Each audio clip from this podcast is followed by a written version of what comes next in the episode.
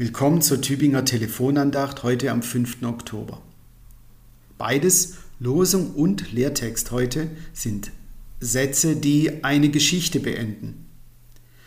Und beides, Losung und Lehrtext, verbindet die Erfahrung, dass uns Gott Gutes tut und dass uns Gott tut. Und deshalb heißt es Ende gut, alles gut.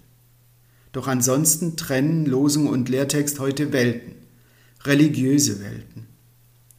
Angesichts unserer Geschichte ist es gut, dass wir als Christen in einem andauernden Lernprozess sind, in dem wir uns immer wieder neu die Verbindungslinien von Altem und Neuem Testament bewusst machen, aber auch die Unterschiede zwischen beiden Testamenten sehen. Gerade an der Losung und dem Lehrtext heute spüre ich diesen Unterschied sehr deutlich.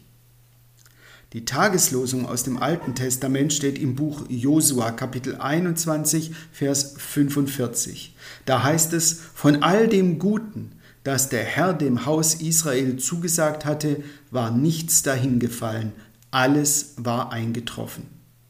Ein Satz, der für sich genommen die Glaubensgewissheit ausdrückt, Gott hält sein Wort, Gott hält uns durch sein Wort. Ich habe mich gefragt, was genau ist denn dieses alles Gute, das eingetroffen ist? Und las den Kontext des Satzes, die Geschichte, die er beendet. Was da steht, ist und bleibt mir fremd. Denn ausführlich wird erzählt, wie das Volk Israel das Land Israel erobert und unter sich aufteilt. Kein Feind konnte Israel widerstehen, heißt es. So hat der Herr Israel das ganze Land gegeben. Ich kann verstehen, dass es da um einen Lebensraum geht, den jeder Mensch, jedes Volk braucht.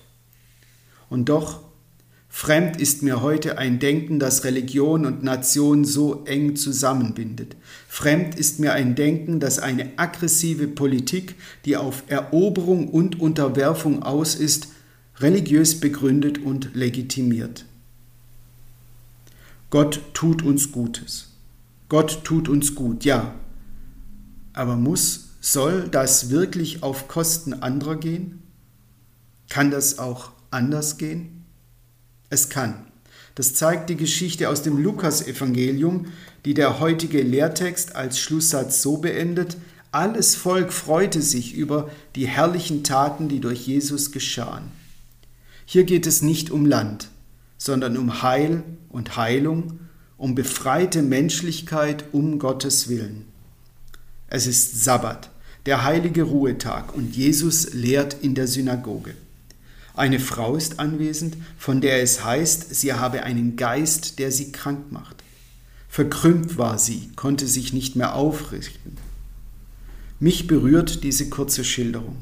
Ein Geist, also ein Bewusstsein, ein Denken, das Menschen krank macht. Vielleicht, weil jemand von sich denkt, ich bin's nicht wert. Vielleicht, weil man ihr das zu oft dargestellt, zu oft eingeredet hat, bis sie das auch noch selber glaubt. Eine Frau ist es. Wie lang wurde bei uns und in wie vielen Gesellschaften wird heute noch Frauen suggeriert, du bist weniger wert als dein Bruder, weniger wert als dein Mann, du bist einfach weniger wert. Wo ein Denken zur Struktur wird, wo so eine Mentalität eine ganze Gesellschaft prägt, wo so ein Bewusstsein Menschen festhält und gefangen nimmt, da verkrümmen und verkümmern Menschen. Jesus sagt, Frau, sei frei. Mit solchen Sätzen werden Menschen aufgerichtet, sodass sie nicht nur aufrecht gehen, sondern aufrecht leben. Und Jesus weiß, Körper, Seele und Denken, das ist eine Einheit. Die körperliche Verfassung wird hier nur zum Ausdruck einer bestimmten mentalen Verfassung. Jesus sagt, Frau, sei frei. Und sogleich richtet sie sich auf und preist Gott. Ende gut, alles gut. Ich wünsche Ihnen einen gesegneten und hoffentlich leichten Tag. Ihr Pfarrer Michael Knöller aus Pfrondorf.